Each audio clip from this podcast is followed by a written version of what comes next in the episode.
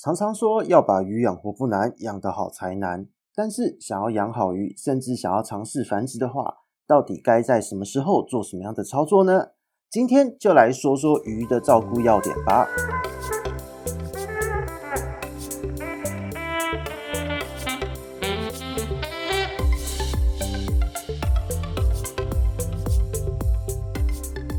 Hello，大家好，二零二二年的第一场 Podcast 来喽！我这边是鱼活通乱乱说的梧桐，大家好。其实呢，今天录这个议题其实非常的有趣哦，因为其实也是在这个所谓的跨年假日中，跟鱼友在交流的过程中，发现实际上大家对于要把鱼养好养活，甚至能够养到繁殖这个地方，其实有蛮多的一个误解。那这个部分其实主要是来自于说。呃，在过去水族界的观念是都觉得一个条件把鱼养到底就好。可是其实，在不论是在水产养殖，或是说水族有专门去钻研过如何繁殖的玩家，其实都很清楚的可以知道哦，就是一条鱼其实它有它在生命可以分成好几个阶段。那其实，在每一个阶段都应该要给予不同的一个照顾，还有不同的一个水质条件、营养需求。这一些全部都能满足的前提下，才能够说真的是把鱼养得好。那所以今天呢，我们就来说说这些重点到底是什么。首先，水族跟水产呢，其实我们在追求的东西是一样的，就是在追求的是一个完全养殖这样的一个最终目标。那什么叫做完全养殖呢？其实它的意思就是说，在一个人为控管的环境下。你从鱼只的养成，你取得一对野生鱼，把它养成，然后养到成鱼之后，进入到配对繁殖的阶段。那它可以在人工的环环境中配对繁殖之后，你可以让它孵化，让这个受精卵孵化，还能够让它就是呃逐渐的长大。那从它的这个呃仔鱼、仔稚鱼进入到稚鱼的阶段之后，再进入到中间育成。那这个中间育成就是说从稚鱼到亚成鱼这样子的一个阶段。那这个阶段呢，当你操作完成之后，当然变成亚成鱼，就会进入慢慢的进入到我们的种鱼养成，就是呃亚成鱼进入成鱼的这一个阶段。那所以这一个 cycle 这四个步骤，它如果可以从头到尾都在人工的环境中去实现它，那我们可以说这个鱼已经达成了完全养殖这样子的目标。那其实呢，这个完全养殖的目标，它在水产养殖它的概念其实非常的清晰的。可是近年来在水族中，我发现好像有很多人可能诶觉得一条鱼很漂亮，那他要进场养这条鱼。他一开始问的不是说怎么样养好这条鱼，而是这条鱼怎么繁殖。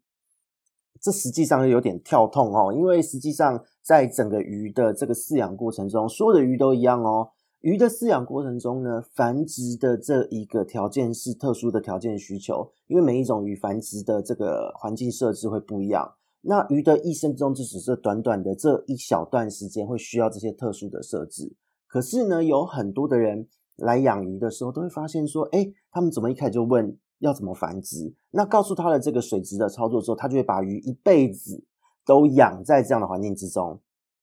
即使他今天取得的是幼鱼，他也用繁殖的条件蓄养它；即使他今天取得的是所谓的一个亚成鱼，他也用种鱼繁殖当下的条件去饲养它。所以最后的结果就会造成说，这一条鱼其实长的状况都不是说那么理想，甚至长期饲养中的状况下会发生一些紧迫的这种这种情形发生。那紧接着就是一连串的什么疾病啦、死亡啊、暴毙都会都会有这这有种种的这种问题产生哦。所以实际上在饲养的过程中，我们不应该是一昧的说把单一的饲养条件哦，就是套用在所有的整个鱼的生活史、它的这个生命的过程之中，而是我们针对。它的这不同的生命阶段，给予它不同的环境、不同的水质、不同的营养重点，在这样的状况之下，这一条鱼它才才能够说，在我们的照顾之中，能够有最好的体态、最好的一个存活率，还有最好的一个内分泌，来达到说，当它进入到所谓我们要繁殖的这个重点阶段的时候，有最好的一个繁殖配对成功的机会。哦，那所以这一个部分呢，就是也是我们今天要介绍的重点。我们会把鱼的这个一生呢，你什么时候取得它，还有依照你的目的不同，你该做什么样的操作概念给大家。那首先要介绍的就是一个最重要的一个观念。今天鱼对你来说是什么？你把鱼买进来了，你希望它只是养活就好呢，还是说你要养得好，养得漂亮？其实这个没有绝对的对与错，因为在很多的网络论坛上，大家都会为了这一件事情去做论战，去互相攻击对方。可是实际上这个并没有对与错，为什么呢？因为今天如果你只是养养一个水草缸的朋友们，你的重点是在水草，主角是水草，鱼是里面的配角。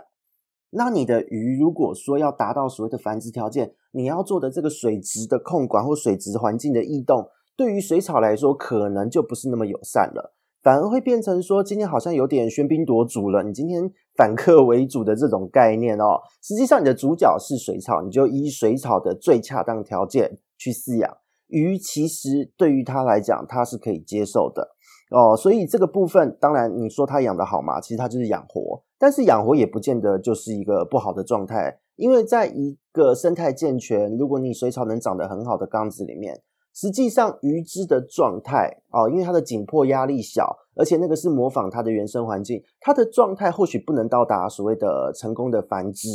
但是它的状态绝对也不会差到哪去。所以实际上，你说这个有绝对的好或不好吗？啊、哦，没有啊。那当然，我们说给予它极端的这种条件、饲养条件，这个是另当别论。那的确也是活着，但是其实那个并不是那么的符合，就是我们的那个动物福利哦。就比方说，你把一条金鱼养在一个超级小的杯子里面，或是斗鱼就养在一个一杯水之中，那长期都活在就是这个鱼的这个紧迫状态。实际上就是这个是蛮不友善的，那这种也是一种养活哦，这个我们在这边就不多提哦，因为这个有点动物违反了动物福利的部分啊。我们所谓的养活是说，你今天你用单一的水质条件去饲养它，让它就是你看到它都是漂漂亮亮的，你的照顾也简单，它可能在你的生活中它不是一个你的主要目的，就是你让它活着很开心那样子，你看了也开心，又不会增加你太大的照顾困扰。那这样子也是 OK，没有问题的。那如果你今天想要养得好，甚至你有繁殖的需求，比方说你今天觉得，诶，七彩神仙好漂亮，你想要进来繁殖七彩神仙，那这种比较高单价的鱼，你就会有它的各个，你就要去了解这一条鱼它的一生到底该怎么样去去去改变它的环境，去提供它各个阶段不同的营养需求，去满足它。所以这个时候就会变成你要做一些功课，你要去了解它，然后呢，你要知道每一个阶段目的是什么。那不过呢，因为其实台湾在早在差不多三四十年前，这一些的系统在水产养殖方面，这一些的概念知识都很健全，那也把这一方面各个阶段要做的事情，其实也定义得很清楚，而且这个目前已经是一个全球通用的一个知识了，只要是水产养殖，甚至是国外的。哦，国外的一些观赏鱼的养殖场，他们也都会用这样子的方式去去做他们自己的一个想要的鱼质改良，或是去养出最好最漂亮的鱼的体态。那这个部分就是有很多的人可能在进来养这个高单价观赏鱼，或是投入一种鱼的改良过程中会 miss 掉的一个地方。有很多人其实在这个过程会觉得很挫折哦，因为都会觉得说。啊养个鱼怎么那么麻烦，或是说，诶，他可能误误误引用了就是所谓的繁殖时期的水质条件来养这条鱼生命中的所有阶段，那这个时候就会感到相当的挫折。所以在这样的状况之下呢，我们能做些什么事情，或是我们每一个阶段该注意些什么？这也就是我们今天真的要介绍给大家的一个重点哦。那首先呢，就是我们让大家了解到，我们今天从买回来的鱼开始当做第一阶段好了。买回来的鱼大部分都是在一个什么阶段呢？在一个种鱼养成的阶段。因为呢，种鱼的定义，这个阶段最大的定义是什么？你买回来的鱼，它还没有成熟，它是属于一个亚成鱼的状态哦。那进入到成鱼，成鱼的定义是什么？成鱼的定义就是说，它的性腺发育完成。它会出现所谓的婚姻色，或是有所谓的求偶行为。那这个部分就是它的那个性腺啊，公鱼的精巢，那母鱼的卵巢要发育完成。这一些性腺的发育完成，代表它已经变成是一个成体了，已经是一个成鱼的状态。那你买回家的鱼，大部分都会都都还没有到这个程度哦，都是在亚成鱼，就是其实它已经脱离稚鱼的阶段，已经进入到就是在这个这个所谓的青春期的这个准备了。那这个阶段的鱼其实是所有的鱼哦，各个鱼之中都是最好照顾的阶段，最强壮、耐受性最高、行为最丰富。然后它们有各种种类跟种类之间的一个交互作用，有一些社呃社会性的行为，有一些甚至会有跨物种的一些互动行为。那这个时候呢，当它们进入到成体的时候，也会开始出现所谓的不论是竞争、抢地盘、领域性，或是这些最漂亮的颜色呈现。哦，这全部都是在这个阶段会发生。所以，当你买进来的鱼在种鱼养成阶段，最重要的关键在哪里？第一个，你要注意的是它的一个均衡的营养哦，均衡的营养提供。那这些营养的提供呢，不光是所谓的主要营养素，主要营养素就是指蛋白质啊这一些的鱼成长最需要的东西。你还需要提供就是呃均衡的微量元素，还有多元性的饵料，因为这个时候会让它。在这个所谓内分泌方面也能有充足的成长。那在这一方面呢，它的机能发育完成，它的整个成长的状况有改善，整个鱼的大小也会慢慢的长大。那进入到成熟阶段的时候，其实这一条鱼它已经做好了一个体能上的准备。那所以这一段时间操作的重点会变成是说环境、营养。照护全部的东西，全方位的东西都可以去做一个操作。那当然，如果你给他的条件不是他完全适合他的，比方说你以水草为主，但是你养的鱼它不是那么适合这个环境，但它可以接受这样子的饲养方式也是 OK。有一些鱼种它可能会因此无法成熟，但是也不会因此丧命。可是呢，有很多的鱼在这样的状况下，它是可以成熟的，只是成熟的速度比你提供它需要的东西时间会拉得慢一些。所以这个部分是大家在种鱼养成的这个操作。那再来，当你取得了这个种鱼，你把它养成了就是所谓的繁殖的这个，已经真的是从亚成鱼变成了成鱼，还变成了准备好的种鱼的时候。你要开始做配对繁殖，你想要繁殖它了，或者它出现一些求偶的行为，有的时候在混养缸中，甚至可以看到一些鱼，它会成双成对的跑来跑去，会打其他只的鱼，哦，或是同种之间，它会打飞其他的公鱼等等的，会把竞争对手做出一些排挤。那这样的行为出现，其实就是代表说它已经准备配对完成要繁殖了。那这个时候呢，因为我们在人为的饲养环境之下。我们不见得可以说每一个人都能营造出这么好的一个环境，或是运气那么好，刚好给了他适合的一个条件，让他可以自然的配对。因为配对如果失败的话，后面的繁殖就不会发生。所以这个时候呢，就是有很多的人，他们都会把鱼单独的拉出来，就做一个所谓的繁殖缸的布置。那这个繁殖缸的布置就很好玩了，因为这个繁殖缸因应鱼种的不同，它的需求的不同。有一些你要准备产卵床，有一些你要密植水草，有一些你只要裸缸，但是就是要给它隐隐蔽物就好。有一些甚至像一年生鲳鱼这种，你要准备这些产卵的机制，这个也是在养鱼的过程中非常好的一点。那在这个过程中，你要做的这些主要的这些环境的布置，就是你都要做出一些相对应的操作。那再来就是在这个阶段，你要做的动作是什么？配对要做的第一件事情是先降温。因为呢，目前已经有非常多的研究，还有非常多的实作经验，都已经引导出来，就是都已经确认出来，就是你的温度越高，鱼的攻击性越高，攻击性越高，它的这个配对成功的几率就会降低。因此，你在配对的时候，先把温度稍微降低一些，降低温之后，当它们配对成功，你逐渐的拉高温度，把它们的温度调回到二十四、二十六度之类的室温哦。那这个时候，你去做一些稍微的营养强化，比方说。在这个阶段，因为他们要有要产出一个很好的卵子，它的维生素哦需要有大量的一些可能呃脂肪酸啊，或是脂溶性维生素等等的，还要有一些维生素 C 啊、维生素 B 啊之类的，让它整体的这个卵子卵量达到一个高峰，让它的内分泌在繁殖方面这一方面的所有技术都做好准备。当这个目标达到了，它的身体准备好了，做一个最终的营养强化之后。我们针对它繁殖所需要的水质温度去进行一个特殊的调整。那这个所谓的特殊调整是什么？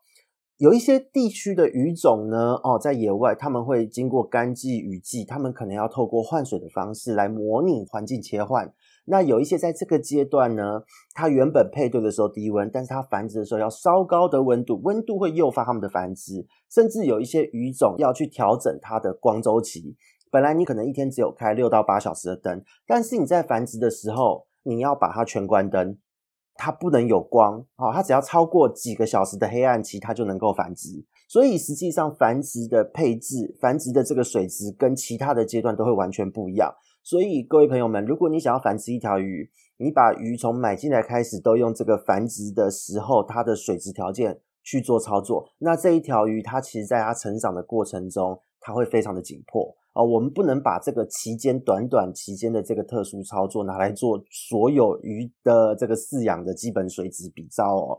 所以当这个时候呢，我们做好了这个配对繁殖，它也顺利产卵了，我们也收到卵了。这个时候就要进入到下一阶段，就是孵化和育苗的阶段。这一个阶段其实对于鱼子来讲哦，就是说真的，就是能不能赢在起跑点，这一条鱼一生它能不能美，能不能长得漂亮，能不能健康的茁壮。这一个时候，它其实就是整体发育的关键时刻了。为什么呢？因为其实已经有很多的研究也有表现出来哦，也有也有呈现出来哦。当一个鱼它在卵中发育的时候，它的眼色素细胞开始成型的时候，它对于外界的刺激、外界的光照，就已经可以诱导它，就是生成日后它体内的这个色素细胞反应的这个程度了。所以实际上，当它还是软，还是受精卵的时候，它就已经可以跟外界产生很多环境上的互动。那这个时候操作关键大致上有什么重点呢？第一个，它对于水质条件整体上哦不会有太高的要求哦，这个很好玩，不会有太高的要求。但是重要的是什么？光周期要对。哦，几个小时的光照，几个小时的黑暗，这个一定要做对，因为这个会影响它之后日后的颜色表现，会诱导它产生好的一个颜色表现和发育。再来，这个时候的阶段呢，孵化育苗的阶段是鱼的一生四个阶段之中可以有高温的阶段，因为稍微偏高的温度会加快它的这一个成长，还有内部器官组织的发育。这个时候也能够让它有比较高的一个成长速度。那在这一个阶段呢，就是当我们卵出来之后，它会先先先有卵黄囊，就是仔鱼的阶段。当卵黄囊吸收慢慢成长，它的形态开始变化，变成所谓的仔稚鱼哈。那个仔其实就是一个人字旁一个子哈，稚是幼稚的稚哦。进入到这个仔稚鱼的阶段，它是已经开始有一点点诶，这个鱼的一个雏形了，就是你买回来样子的这个雏形了。那接着呢，就会进入到制鱼的阶段，就看起来好像只是缩小版的这一个这个鱼大只缩小版的样子。所以在这样子的育苗的过程中，它最重要的是什么？它的这个温度稍微高一点，让它长得快一点，机能的发育好一些。这个部分是一定可以操作的。那再来就是你要提供对的饵料，特别是开口的饲料，因为当大部分的鱼种哦，那种胎生的或是口腹型的鱼一出来就可以吃饵料的这一种，我们不提。但是绝大部分一般的卵生鱼种，它在卵黄囊吸收之后，它的肠道会发育，它的这个嘴巴会开口。那开口它就要从外界开始摄取养分。那这个时候你要提供什么样的饵料，让它有充足的营养，可以快速的长大？这个时候就是一个很关键的部分了。那其中特别是在这个阶段要注意的是什么？它最需要注意的是蛋白质啊这一类的主要营养素，因为足够的蛋白质。会让它这个阶段成长的发育，它的那个合成自己身体的细胞所需要的原物料能够达到最高量，那它的成长效率会有很显著的一个上升。那所以呢，大家如果有空的话哦，你可以研究一下，你手上如果有饲料的话哦，你会发现幼鱼饲料跟成鱼饲料的营养比例是不一样的。幼鱼饲料的蛋白质一定含量会比成鱼饲料还要来得高，因为在这个阶段，它真的需要这一些主要的营养素。那当你今天把鱼就是也养到了所谓的治愈阶段的时候，那么很恭喜你，你已经度过了最讨人厌的阶段，因为这个阶段你要随时喂食，随时注意水质的变化，然后不能让它就是被污染。原本它一开始还蛮能抵抗这种水质的污染，但它进入到治愈阶段的时候，它的这一些对于外界环境的感官呢，已经发育的差不多了，也就是代表说水中的有毒物质啊什么的，对于它的影响也会慢慢的变大。所以水质的控管，这一孵化和育苗的阶段呢，会越来越重要。那接着进入到中间育成，就是把稚鱼这一条迷你鱼养成亚成鱼的样子。那这个阶段最重要的就是这个水质了哦。前一个阶段还没有那么重要，但是进入到稚鱼的阶段，因为它的感官发育成熟，那这个时候呢，如果你的水质控管能力比较差，或是换水比较偷懒。哦，那喂食后那个水就是就是残额很多也不清，让那个水浊掉。这个期间的鱼呢，在治鱼阶段鱼就开始会出现一些中毒的反应或是成长抑制的状况。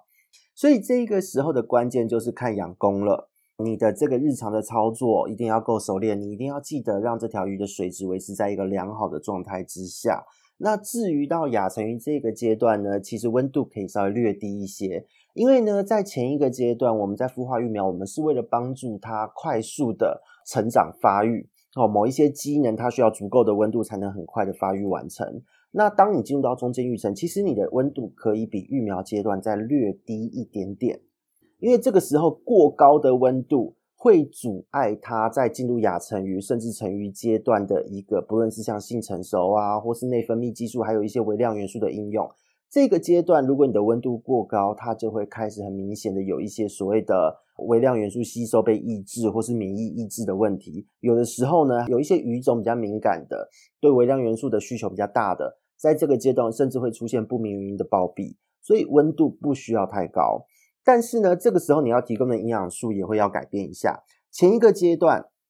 我们在营养素方面，我们需要的是主要营养素，蛋白质啊这一类要高蛋白。但是在这个阶段，我们一样要它长大哦。我们可以提供大量的蛋白质，没有问题。但是这一些蛋白质之外，我们要开始着重微量元素的补充。好，那当然你要做各式各样的营养强化方式都是可以的。因为呢，你可以让鱼在进入到亚成鱼阶段的时候，进入成鱼阶段之前，它能够让它的内分泌都做好准备哦。因为这些微量元素影响到它，影响到它的就是包含了免疫系统，包含了生殖系统，包含了它的一些整体的骨骼啊，或是它的这一些代谢机能啊。所以在这一个阶段，你如果能够做好主要营养素和微量元素的一些补充搭配，对于鱼只来说，它其实它的内分泌性腺，它都会维持在一个比较稳定和好的状态。那这个时候呢，其实我们决定的关键在哪里？我们决定的是鱼这条鱼以后在进入亚成鱼的状态的时候，你提供的营养会直接反映在日后它的表现。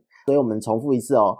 孵化育苗阶段，你是决定鱼只整体的发育还有成长状况是整全方位的。你这个时候如果让它营养不足，它以后就再也长不大。可是至鱼阶段，如果给它的营养不对，它是以后还是会长大，但是可能就没那么漂亮，或是长得比较慢，而且也很难大到所谓的一个漂亮的体型。所以这个时候你要给它充足的营养素之外，还要注意微量元素的补充，然后最重要就是一个水质的一个维持，不能让它有中毒或是生长抑制的状况发生哦。所以这个时候就是中间育殖的关键。而且呢，如果我们一般说你在养鱼的过程，你要做筛选，或是我们俗称用用刀鱼这个字把它打出来刀养，哦，都是在这个阶段就要开始注意了。就是你要把长得比较快的捞出来养一起，然后让长得比较慢的也有空间能够生长起来。所以所有的筛选都在这个时候进行，就是中间育成的阶段。那当你的中间育成阶段结束后，你发现这条鱼它已经脱离了稚鱼的体色哦，有一些鱼这个这个稚鱼的体色看起来跟亚成鱼状态就是不太一样的。那它的体色开始改变，你就知道，诶，它进入到了所谓的亚成鱼的状态，它已经变成一个比较小只，就是你去水族馆看到你会买的那个样子。那这个时候就可以又进入到我们一般的这一个所谓的种鱼养成的阶段，就是亚成鱼到成鱼的这个育成。那这个时候呢，你就可以知道，你这一条鱼其实你整个四个过程、四个步骤，你都已经操作完成。所以实际上，在这个操作的过程中哦，如果我们以这个逻辑来套用，大家可以很清楚的知道，我们在进来养这个观赏鱼的时候，都会希望说啊，那个鱼要怎么繁殖，告诉我繁殖的条件，结果就用繁殖的条件去套用在这条鱼的一生，那会不会生出来呢？其实也是会有一些鱼，或是有几率，它今天刚好这条鱼就是很顺利的配对，也没有打，这个就是有运气成分在。因为其实鱼是生物，生物的世界就是一个几率。你用这样的方式操作，能不能活？也能活，也能够繁殖，但是几率就会比起你在各个阶段给它正确的操作要低很多。那所以这就是为什么说，在这个部分呢，就是给大家一个新的一个观念。实际上，你要看你今天想要做什么，想要想要达到的目的是什么，去调整这一条鱼在不同阶段它给它的一些环境还有营养的这个需求哦。所以这个部分是给大家一个比较新的一个概念。那最后呢，也是要跟各位强调，这个操作呢，在你养鱼的过程，它会不断循环。那如果你把它一个一个阶段都能够拆分。给他正确的操作和条件，其实你会有很多在照顾这条鱼之中得到一些不同的收获，还有经验的哦。所以这个部分就是算是提供给比较进阶、比较有兴趣、比较想要钻研的玩家们可以去做的一个操作观念。